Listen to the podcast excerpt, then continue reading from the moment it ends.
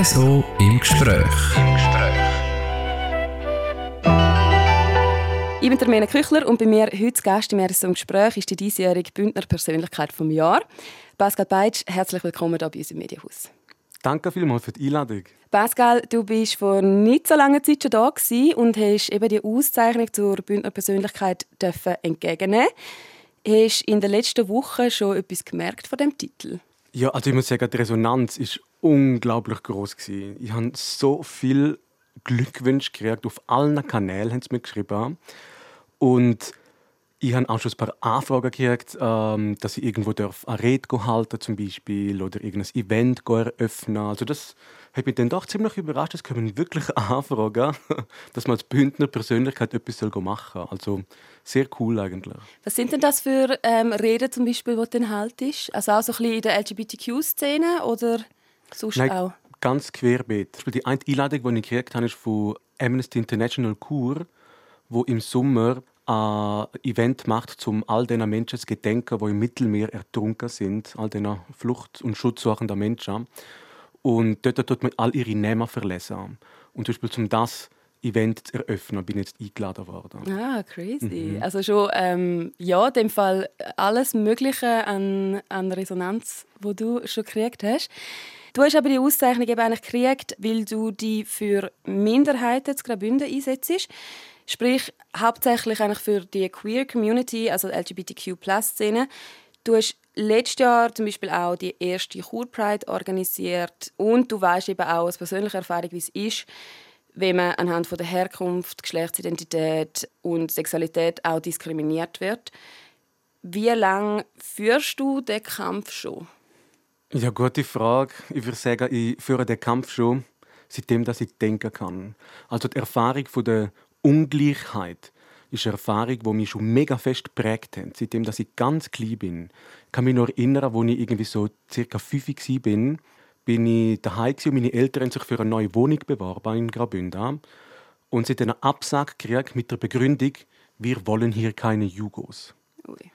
Also dort habe ich schon das allererste Mal gemerkt, dass wir eine Klassengesellschaft haben, dass wir eine Ungleichheit haben, dass nicht alle gleich behandelt werden. Und dass das damals rassistisch und falsch war, das habe ich noch gar nicht kapiert. Ich als kleines Kind habe einfach gedacht, es gibt irgendwie gute Menschen, wertvolle Menschen, das sind Schweizerinnen und Schweizer. Und dann gibt es halt nicht so gute oder wertlose Menschen und das sind halt wir AusländerInnen. Also die Erfahrung von Ungleichheit ist eine Erfahrung, die mich prägt hat und die mich das Leben lang eigentlich schon begleitet. Wo ich bin gerade ein bisschen sprachlos, dass du das mit Fifi und vor allem jetzt sind wir ähm, wie alt bist du jetzt mittlerweile? Jetzt bin ich 29. 29. Also so lange ist das jetzt alles noch gar nicht so her. Mhm. Hast du das Gefühl, es hat sich in diesen paar Jahren doch schon ein bisschen etwas geändert und ist es ein bisschen besser geworden oder ist es immer noch schlimm? Doch, also ich sehe einen riesiger gesellschaftlicher Wandel. Ein riesiger Wandel, der es uns ermöglicht, uns Queers jetzt zum Hand in Hand umzulaufen ohne irgendwie ins Gefängnis gesteckt zu werden. Natürlich haben wir immer noch Hate Crimes, wo immer noch mega schlimm sind und in der Tendenz steigen, jetzt Jahr für Jahr eigentlich steigen. Aber trotzdem, seit letztem Jahr dürfen wir heiraten, wir dürfen Kinder adoptieren. Also es sind Baby Steps, Step für Step gehen wir in eine Gesellschaft, wo gerechter ist, wo, wo, wo besser ist in meinen Augen. Und der Wandel, der geht schon nicht auch einfach vom Himmel. Das müssen wir uns schon auch bewusst sein. Der Wandel wird hart erkämpft von Menschen, die Tag für Tag hart dafür arbeiten, seit Jahrzehnten lang. Also ich selber stehe genau auf der Schulter von all den Queers, die vor mir da sind, die quasi für mich den Weg geebnet haben, zum Weitermachen. Auf diesen Schultern stehe ich. Und die, die Freiheiten, die ich heute geniessen darf, sind für mich darum verpflichtend. Sie sind für mich verpflichtend, zum denen, die vor mir kommen, sind zu gedenken und quasi dankbar zu sein, aber auch zum denen, die nach mir kommen, einen Weg zu bereiten, dass sie quasi können weitermachen können, dass sie quasi dann auf meiner Schulter können stehen Wird man da nicht einfach irgendwann mega müde? Wie man wie tagtäglich, also es ist ja wie auch so ein bisschen eine Entscheidung, nehme ich auch von dir persönlich, dass du das willst, dass du so in der Öffentlichkeit auch stehst mhm. und dich so fest für die Queer Community einsetzt, wo ja auch eben für dich selber dann auch einsetzt. Mhm. Aber ist das, hast du nicht manchmal so Tage, wo du denkst, ich habe keinen Bock mehr? Doch ein Haufen Tage. also sehr oft frage ich mich, warum mache ich das eigentlich? Das aller, aller, allermeiste ist, das ist noch ehrenamtlich. Das heißt, ich mache das irgendwo in meiner Freizeit und dann irgendwo noch Energie aufwenden, um irgendwie für eine gerechte Sache zu kämpfen, wo andere irgendwie einfach chillen gehen oder irgendwie wandern gehen oder irgendwie Party machen gehen. Und oft frage ich mich auch, wieso mache ich das eigentlich? Aber dann schlage ich die Zeitung auf und sehe irgendeine homofeindliche Schlagzeile oder lese von irgendeiner Frau, die wieder mal umgebracht worden ist für einen Mann oder von irgendeiner Drag Queen, wo am Bahnhof in Zürich wieder mal verprügelt worden ist. Und dann telefoniere mit meiner Mama, wo äh, seit eh und je 100% schafft und trotzdem jeden Monat im Minus ist. Und dann rede ich mit Friends, wo irgendwie bei der Einbürgerung ungerecht behandelt worden sind. Und dann werde ich wieder hässig, dann werde ich wieder wütig. Und ich kann die Welt nicht akzeptieren, so wie sie ist. Mit all ihren Fehlern, ich muss probieren, irgendetwas zu verändern. Die Worte, die ich dann in mir spüre, muss ich irgendwie in eine Energie umwandeln, dass ich weitermachen kann, dass ich Aktivismus betreiben kann, dass ich wenigstens probiere, die Welt zu verbessern. Und die Wort muss ich nicht als Energiequelle, weil sonst wird die Wort mich verbittern lassen, bin ich überzeugt. Hässig sein ist einmal gut für so, ja. so Sachen. ähm, das ist aber auch ein bisschen ein Klischee oder halt so ein, ein Vorurteil, glaube ich, wo auch die ganz feministische Szene hat, so, hey, sind immer alle so hässig und wenn mhm. er nicht würden fragen, würden das ja auch bekommen. also ich höre das mega viel, wenn ich auch, wenn ich halt irgendwie auch hässig bin, weil eben irgendwelche Strukturen mir ja, irgendwie das Gefühl geben, hey, ich bin nicht so viel wert, weil ich eine Frau bin und mhm. auch einfach eben zum Teil auch mit Lohngeschichten und Sachen und Diskussionen, die ich führe selber. Mhm. Und aber von, von, von nett sein und kommt man ja auch nicht weiter, oder? Das erlebst du ja dem Genau, genau so. Also vor allem die Frauen in der Schweiz kennen die Story ja zur Genüge. Sie haben jahrzehntelang nicht darum gebeten, jetzt doch endlich mal das Frauenstimmrecht kriegen zu dürfen. Oder? Jahrzehntelang war das ein Kampf. Gewesen. Und wenn man nicht um etwas bittet, dann passiert einfach nichts. Es ist einfach so, dass die, die in einer Gesellschaft die Macht haben, die Macht niemals freiwillig würden abgeben. Die Macht muss man sich erkämpfen, die Recht muss man sich erkämpfen und der Zugang muss man sich erkämpfen. Das hat die Frauenbewegung in der Schweiz auch gemacht und schon Audre Lorde, so eine mega berühmte schwarze Schriftstellerin, hat damals gesagt, Your silence will not protect you. Das heißt, wenn du still bist, wenn du nett bist, das wird dich nicht beschützen. Im Gegenteil, das wird dich sogar an dem Ort behalten, wo du, wo du bist. Also hässig sein, hässig sein ist mir immer richtig gut. RSO im Gespräch. Pascal, du bist non-binär, mhm. sagt, sagt, man, oder? Du, genau. du bezeichnest dich als non-binäre Person. Und du bist aber auch schwul. Genau. Und du redest mega offen über die ganze Sexualität und ja, halt deine, deine Geschlechtsidentität etc. Mhm. Wie ist das für dich? Hast du dich einfach irgendwann dazu entschlossen, dass du das eben auch wichtig findest? Oder, weil ich meine, wenn jetzt, das ist ja jetzt nicht irgendwie das Erste, wo man normalerweise von irgendjemandem weiß, wie man mhm. jemand Neues kennengelernt. Aber du bist eben auch aus dem Grund auch da, jetzt heute mehr mhm. im Gespräch weil du eben so offen über das Thema kommunizierst, ist das auch irgendetwas, wo du einfach irgendwie beschlossen hast, hey, ja, ich finde es wichtig, dass die Leute das von mir wissen? Mhm. Oder wie gehst du damit um? Also meine Geschlechtsidentität ist nicht etwas, was ich einfach beschlossen habe. Meine Geschlechtsidentität ist etwas, was ich entdeckt habe, wo ich, wo ich mich selber quasi entdeckt habe. Ähm, ich selber nenne mich non-binär und schwul. Non-binär, weil ich einfach gemerkt habe, ich bin keine Frau, es fühlt sich falsch an, wenn Menschen über mich als Frau reden, wenn Menschen mit Sie-Pronomen über mich reden. Und genau gleich falsch fühlt es sich für mich an, wenn Leute von mir als Mann reden, wenn Leute das R-Pronomen über mich benutzen. Es fühlt sich genauso falsch an für mich, wie wenn jemand über mich als Fisch reden oder als Vogel reden. Genauso falsch fühlt sich das an. Und ich habe entdeckt, dass das nicht einfach nur symbolisch ist. Meine, meine Geschlechtsidentität ist für mich kein Symbol, das ich gegen trage und darum beschließe, jetzt bin ich so, sondern es ist ein Struggle mit der Welt. Ich habe gewusst, irgendwas hm, passt nicht, irgendwas stimmt für mich nicht. Und da ist für mich nicht nur einfach das Rollenbild entscheidend. Also ich bin nicht einfach nur nicht einverstanden, wie Masi in unserer Gesellschaft ausgelebt wird, sondern Masi grundsätzlich als Identität stimmt für mich nicht. Nicht einfach nur, wie das Rollenbild Mann aussieht, sondern die Identität als, als Grundsatz stimmt für mich nicht. Es, es rumort in mir drin, es fühlt sich falsch an. Und darum ähm, habe ich entdeckt, dass ich non-binär bin und, und nicht beschlossen quasi. Wie alt bist du, wo du das entdeckt hast? Das war relativ spät, muss ich sagen. Also, wenn ich von Ungleichheit rede, dann habe ich ganz am Anfang die Erfahrung von Rassismus gemacht als, als Jugo. Und erst zweiteres, als ich gemerkt habe, dass ich schwul bin, habe ich die Erfahrung von Homofeindlichkeit gemacht. Das war etwa mit zwölf. habe ich äh, gemerkt, dass ich schwul bin. Und erst viel später, als ich schon geoutet war als, als, als schwule Person, habe ich gemerkt, hm, irgendwie hinter dieser ganzen Sache mit dem Geschlecht, irgendwie steckt da noch irgendwas für mich. Irgendwo ist da noch irgendwas dahinter, was für mich noch nicht ganz stimmt. Und dann bin ich diesem Gefühl einfach nachgegangen und habe die reflektiert und ergründet und, und habe darüber nachgedacht und alles.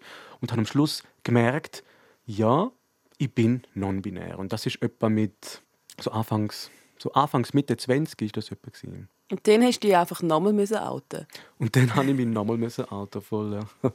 Also es ist ja wie so, du outest dich ja nicht einfach einmal, sondern du outest mhm. dich jeden Tag.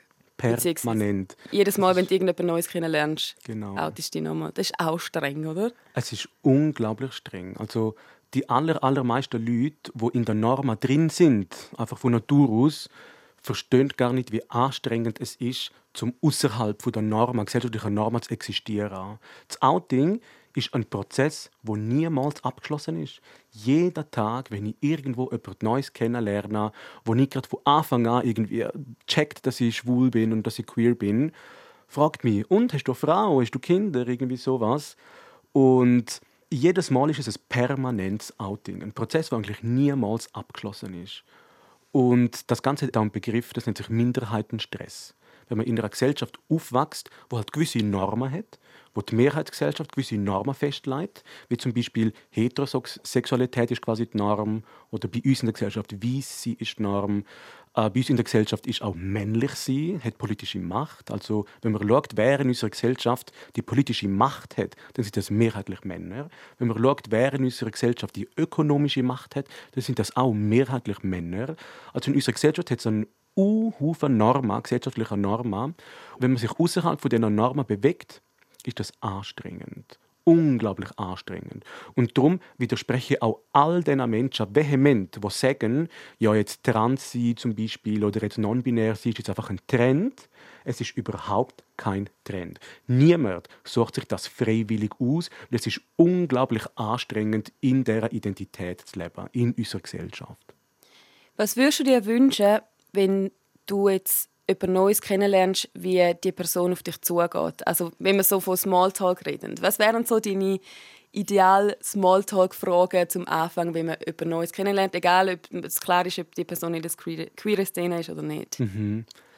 Also ich würde mir eine Welt wünschen, wo es genauso normal ist, nach einem Pronomen zu fragen, wie nach einem Namen zu fragen.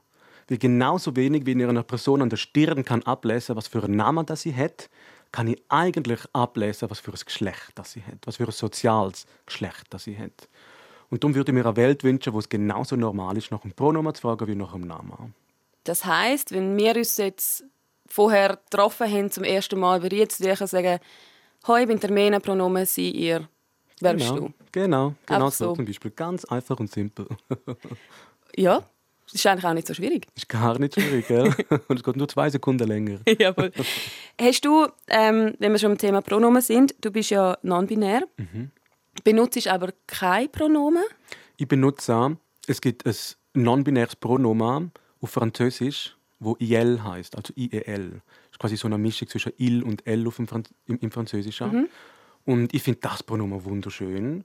Und eigentlich benutze ich in queerer Kreisen entweder Jell oder kein Pronomen, genau. Ja, also wenn man über die redet quasi, würde ich jetzt sagen, entweder Pascal ist bei mir im ersten Gespräch mhm. oder Jell Pascal. Genau, ist bei mir im also Jell oder Jell. Einfach Jell. Mhm. Jell ähm, ist bei mir da im Gespräch genau. und wir haben eine mega gute Zeit miteinander. Genau. So. Wie fühlt sich das für dich an, wenn man dich jetzt eben misgendert? Also wenn man mhm. jetzt Weil du bist optisch eigentlich schon, als eben so in dem Heterodings mhm. bist du eigentlich eher ein Mann, mhm. so würde ich jetzt mal sagen. Würden sehr die männlich gelesen. Sehr männlich gelesen, genau. Mhm. Und es fällt einem ja zum Teil eben so die ganze die ganzen Pronomen sind ja zum Teil noch so ein bisschen ungewohnt, jetzt auch in der mhm. heutigen Zeit noch, wenn man sich da überhaupt nicht auskennt damit. Und man jetzt eben gleich über dich als er redet. Mhm. Was, was macht das mit dir, wenn das passiert? Es kommt ganz darauf an, würde ich sagen. Wenn es jemand ist, wo ich schon mehrfach darüber geredet habe und die Person weiß, dass es mir wichtig ist, als ich selber angesprochen werde und nicht als jemand, wo ich gar nicht bin, und die Person das trotzdem macht, im vollen Bewusstsein darum, dann bin ich schon mega ärgerlich und genervt, weil dann bin ich überzeugt, dass, das, dass die Person das extra macht, oder zum irgendwie ein Symbol setzen oder zum mich nerven oder irgendwie sowas. Wenn es einfach jemand ist, der mich gar nicht kennt und wo mich einfach sieht, weil ich passe sehr gut, ich werde, bin sehr männlich gelesen, oder wenn man mich sieht, ich habe einen Bart und alles und äh, eine tiefe Stimme und so, also bin schon sehr männlich gelesen, dann ist das für mich im ersten Moment eigentlich schon nicht schlimm. Ich tue den meistens die Person darauf aufmerksam machen, hey, ich bin non-binär und benutze kein R-Pronomen.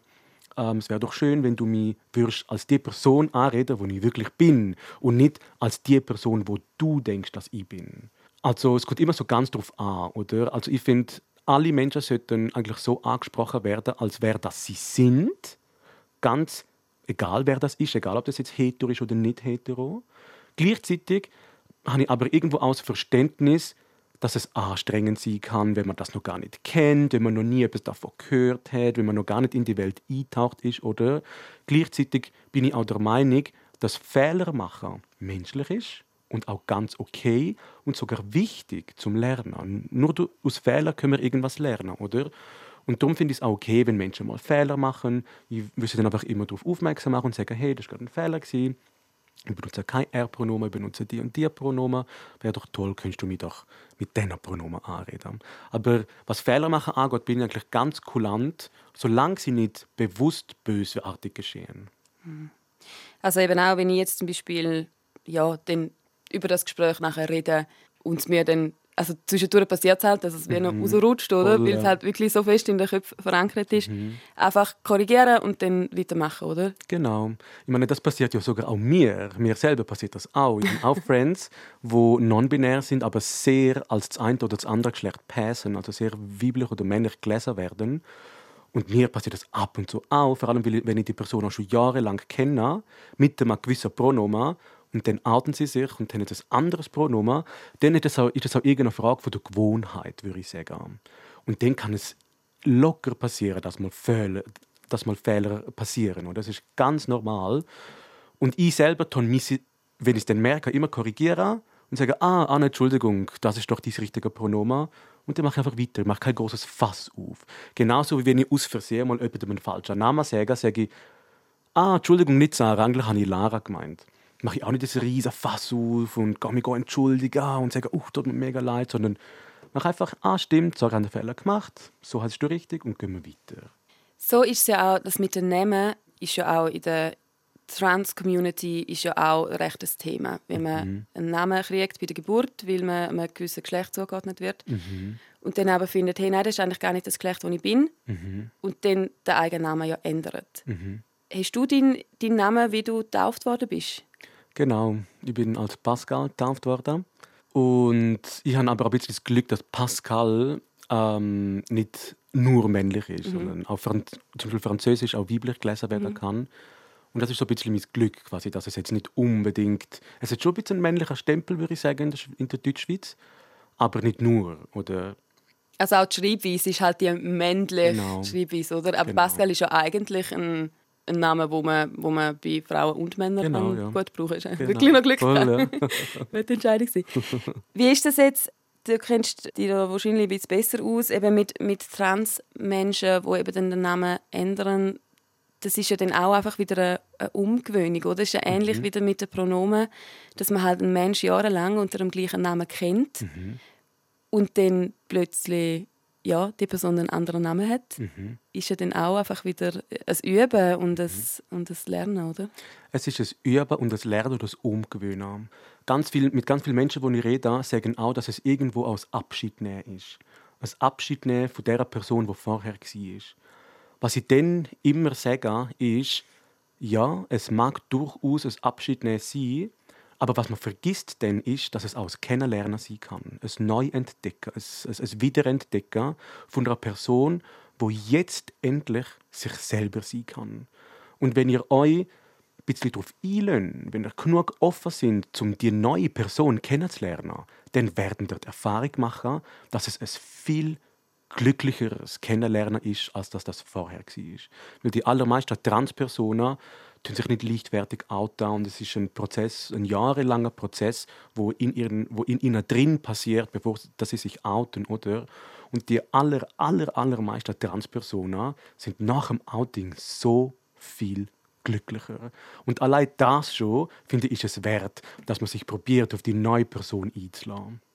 Und das mit dem neuen Namen lernen ist ja eigentlich auch easy gut vergleichbar mit, wenn jemand heiratet Mhm. und den Namen von der Partnerin oder den Nachnamen Genau. halt von der Partnerin oder vom Partner annimmt, Mhm. wo man sich ja dann auch eigentlich relativ schnell daran gewöhnt. Voll. Und das ist ja eigentlich genau das Gleiche, oder? Es ist eigentlich genau das Gleiche und eigentlich gar keine Sache, oder? Mhm. Und eben auch dort ist es dann so, ups, Entschuldigung, haben dann noch den Altnamen gesagt, sorry, never mind. Ähm, Mhm. Genau. da ist dann noch, Genau. So einfach kann man es ja dann korrigieren, oder? Voll, ja. Und wenn ich es auch immer vergleiche, ist ähm, zum Beispiel mit Hunden. Also nicht, dass ich jetzt Menschen mit Hunden vergleichen will, aber wenn man irgendwo ein, äh, einem Menschen begegnet, der einen Hund hat, dann fragt man doch meistens, ah, ist das ein er oder ein sie? Und dann sagen sie, ja, ist ein er oder, oder ist ein sie oder irgendwer. Und dann switcht man automatisch. Oder wenn man irgendwie so sagt, ah, boah, das ist aber ein Herziger. Und dann wird man korrigiert von der, von der Hundehalterin, die dann sagt, ah nein, es ist, ist eine Hündin. Dann tun sich auch die allermeisten Leute innerhalb von einer Sekunde können sie sich ändern und sagen, ah, dann ist es eine Herzige. Oder? Also eigentlich ist es gar keine Sache. Und das ist eigentlich genau so, eben, wie du vorher gesagt hast, mit sich gegenseitig vorstellen. Macht man, ja, bei den Hunden findet man auch relativ schnell heraus, Mhm. Genau. wie, wie der Hund oder die Hündin will angesprochen werden. Genau, quasi. voll, ja. ja voll. Und es ist doch schön, dass man auch Menschen quasi den gleichen Respekt würde erweisen wie dass man das auch Hunden erweist. Ja, Eigentlich eigentlich wäre normal es sein. bare Minimum, ja. RSO im Gespräch. Im Gespräch. Was ist so, du hast es vorher zwar schon mal kurz angesprochen, aber so deine, deine Meinung zu so der klassischen Geschlechterrolle. Ich finde, das ist immer noch recht fest verankert, also mit Männer, Frauen, äh, Männerkleider, Frauenkleider, Nagellack, Schminke. Wie, wie stehst du so zu dem? Was ist so deine Einstellung da dazu? Also Geschlechterrollen sind ja genauso wie das sie sind anhand von Geschlechternormen. Anhand von den Normen, die in unserer Gesellschaft als Geschlechternormen bestehen. Oder? Wir haben irgendwie Regeln, die geschrieben sind und andere Regeln, die gar nicht aufgeschrieben sind.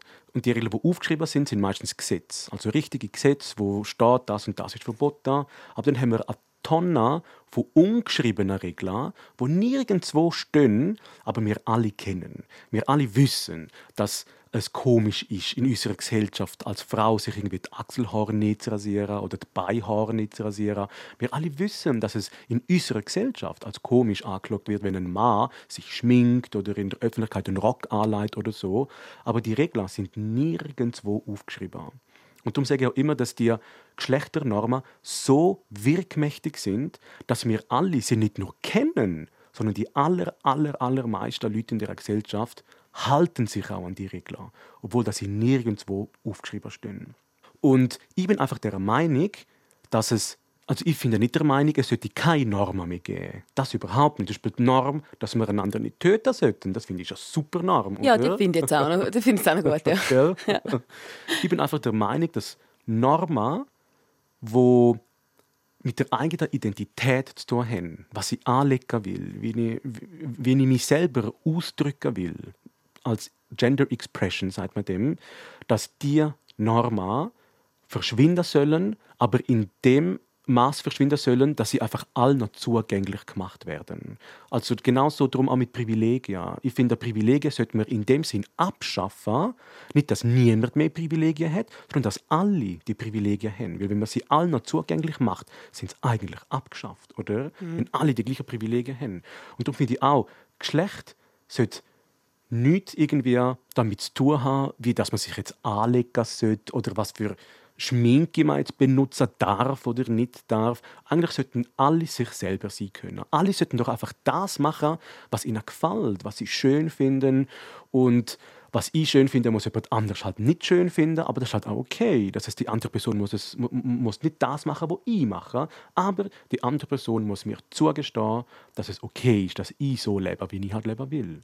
Und gleichzeitig innerhalb der Queer-Feminismus sagt auch genau das. Leben, wie wir wollen. Ohne, dass wir jemand anderem irgendwie etwas äh, Schädliches zufügen. Es ist genauso okay im Queer-Feminismus, eine traditionelle Frauenrolle einzunehmen, zum Beispiel, wenn die Frau das will. Es geht genau um das, dass wir leben, wie wir wollen. Wir wollen niemandem irgendetwas vorschreiben oder irgendwas verbieten. Das Einzige, was wir sagen, ist, wir wollen leben, wie wir wollen und wir wollen nicht irgendwie diskriminiert werden oder irgendwie hate crimed werden. Meinst du, es ist noch ein langer Weg bis dort? Sadly, yes, würde ich jetzt mal sagen. Mm. Also ja, leider ja.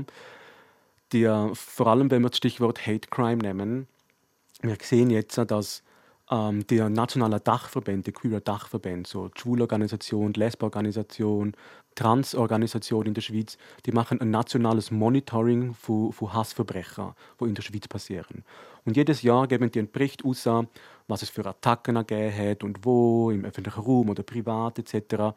Und seit irgendwie fünf Jahren zeigen die jedes Jahr eine Zunahme von den Hate Crimes, die passieren. Sogar während Corona, wo alle daheim sind, sind in öffentlichen Raum mehr Hate Crimes gegenüber Queers verübt worden als noch im Jahr vor Corona. Also oh. sogar während Corona ist das, ist das passiert, wo alle daheim sind, wo gar niemand draußen war, oder? Und das sagt mir halt schon, dass wir noch einen weiter, weiter Weg zu gehen haben. Auch die größte Partei in der Schweiz, die SVP, wo seit 30 Jahren die stärkste und größte Partei ist und wo seit eh und je zusammen mit anderen Parteien eine Mehrheit hat im Parlament und in der Regierung.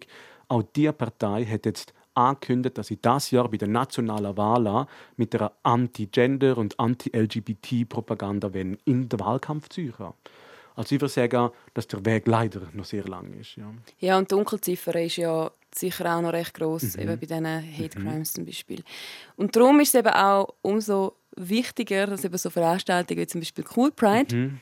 ähm, das, du hast ja die letztes Jahr ins Leben gerufen, unter mhm. anderem. Und es war ein voller Erfolg, oder? Letztes Jahr im Sommer. Es war eine Sensation, würde ich sagen. es war so toll, jetzt im Ernst wirklich. Wir sind über 2000 Leute an dieser Cool Pride und es war so bunt Es sind Menschen aus der ganzen Schweiz gekommen, aber ganz, ganz, ganz viele Kurinnen und Bündnerinnen sind dabei gewesen. Und wir sind einfach eine unglaublich tolle Truppe wo in der Stadt, wo im, auf öffentlichem Raum Geschlechtsidentität und sexuelle Orientierung hat können feiern und zelebrieren, wo in der Öffentlichkeit in der Regel bespuckt und angegriffen wird. Darum ist das so wichtig, dass wir das genau öffentlich machen, dass wir uns zugehörig fühlen können der Gesellschaft, der Gesellschaft, wo uns eigentlich nicht mag, oder dass wir sagen können, doch, wir sind auch da und es ist gut, dass es uns gibt. Es ist genau schön, dass es uns gibt. Wir können sogar stolz sein auf das, was wir sind. Und das hätte die Pride können erreichen und das ist, habe ich mega schön gefunden. Und Cool Pride bleibt jetzt weiterhin auch bestehen. Ja. Die nächsten Jahre, oder? Die bleibt ganz sicher bestehen. Es ist äh, leider so, dass wir eine kleine Truppe sind von sieben Leuten, sieben jungen Queers, die das ehrenamtlich machen, neben Studium, neben Arbeiten, neben allem Engagement, wo alle noch, wo alle noch nebendran haben, schaffen wir ehrenamtlich dafür, dass es die Cool gibt. Und Pride ist einfach eine riesige Organisation. Es muss so vieles gemacht werden. Und wir schaffen das einfach personell nicht, um jedes Jahr das auf beide stimmen ohne dass wir uns selber würden kaputt schaffen dabei. Und darum haben wir jetzt beschlossen, dass wir alle zwei Jahre eine Pride machen also nächstes Jahr wieder reinnehmen. Und in den Zwischenjahren gibt es einfach immer eine Cool Pride Party. also trotzdem muss, muss man nicht darauf verzichten, um genau. Zum eben den genau, Tag wenigstens das können zelebrieren Ja, von dem hören wir dann sicher auch mal noch in Zukunft. Mhm. Pascal Beitsch, danke vielmals, dass du da bist. Hast du noch irgendwelche letzten Worte, die dir mega wichtig sind? Ja, und das sind die, die ich immer sage. Nämlich, wenn jetzt jemand, der zulässt, also jetzt tue ich dir Wort spezifisch an die Menschen richten, die zuhören. Falls ihr euch jemals in einer Situation erleben, wo ihr irgendwo sind, wo ihr eures Gegenüber irgendwie komisch finden, irgendwie hässlich, irgendwie so, hm, die Person entspricht nicht ganz der Norm, ich kann die Person vielleicht nicht richtig einordnen, ist es ein Mann oder eine Frau, oder ein Mann, der Schminke hat, oder eine Frau, die Achselhaar hat, und ihr findet das abstoßend, ihr findet das hässlich. Nehmt euch doch nur fünf Minuten Zeit, um kurz darüber zu reflektieren. Ist es überhaupt wichtig? dass ich das hässlich finde. Kann ich der Person nicht trotzdem mit menschenwürdigem Respekt begegnen, auch wenn ich selber mich jetzt nicht so anlegen würde wie die Person. Also kurz reflektieren. Genau. Mehr Liebe. Mehr Liebe für alle. Das Abschlusswort von heute. Danke vielmals, bist du da gewesen, Pascal. Danke vielmals. Das war es heute mit mir im Gespräch. Nachhören könnt ihr das in voller Länge jederzeit online auf rso.ch oder allen gängigen Podcast-Plattformen. RSO im Gespräch.